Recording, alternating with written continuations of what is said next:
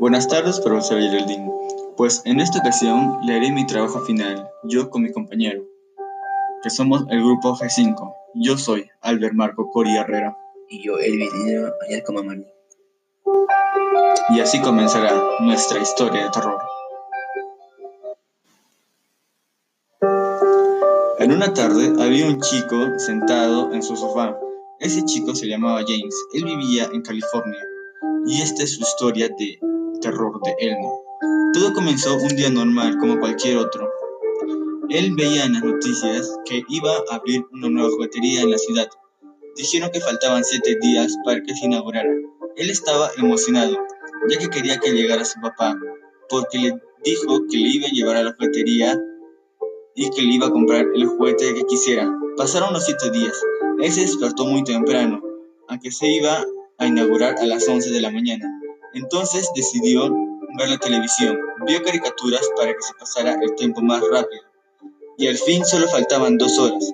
Su papá le dijo que era mejor irse antes, ya que el trayecto era un poco largo. Él se fue corriendo al auto. Lo llevaron a la juguetería a tiempo. Cuando llegaron, en un cojín alto había un juguete de Elmo. Él le dijo a su papá que quería el juguete. Gran error. Después se inauguró la juguetería y su papá le preguntó al encargado que cuánto costaba el juguete de Elmo que él quería. El encargado le dijo que si quiere el juguete de Elmo tendrá que ganárselo. Sacó un bote de vidrio lleno de papelitos y le dijo, escoge un papelito para el sorteo. El papá dejó que el niño eligiera el papelito. El papelito tenía el número 666.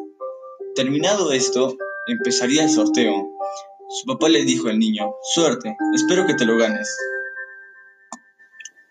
Llegó el momento del sorteo y mencionó el número ganador y dijo, y el número ganador es el 666.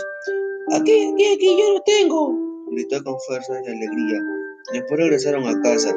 Al anochecer se, se durmió con su monito de Elmo. Después de eso se durmió bien tranquilo y por, los y por menos de las 3 de la mañana, y al llegar a las 3 de la mañana, escuchó un sonido y era su nieto y decía, Elmo te quiere. Respondió, yo también Elmo. Y él respondió con voz macabra. Gracias, yo también te amo. Y salió corriendo de su habitación y se dirigía hacia la recámara de sus papás. Les explicó, pero ellos dijeron que seguro estaba soñando y les preguntó, ¿puedo dormir con ustedes? Y ellos respondieron que sí.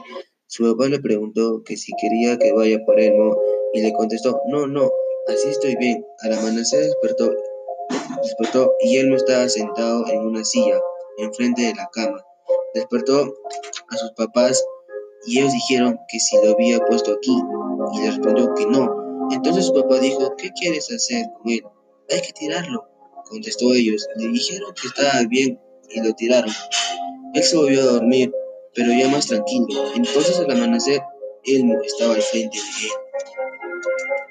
Al frente de él, sentado en una silla, corrió con sus papás y les dijo. Se empezó a asustar y su papá a preocuparse. Entonces se mudaron. Todo iba bien. Pasaron solamente dos semanas cuando Elmo estaba en su estómago con un cuchillo. Entonces decidieron quemarlo en un lugar lejano, a 8 kilómetros de su casa, más o menos de un monte. Le rociaron gasolina, pero antes de lanzarle el encendedor, él tomó vida. Sacó un cuchillo de su pelaje y fue a atacar a su padre. Eh, la aventuró y corrieron al auto, abrieron las puertas, pusieron seguro y cerraron las ventanas. Él no salió del monte, saltó la ventana de su auto y más valió la más, más valió que el vidrio era antibalas, pues no haber sido por eso no hubieran, no hubieran vivido. Pero se dice que sigue buscando más víctimas. Cuídese, profesor Geraldine. Una de esas víctimas puede ser usted.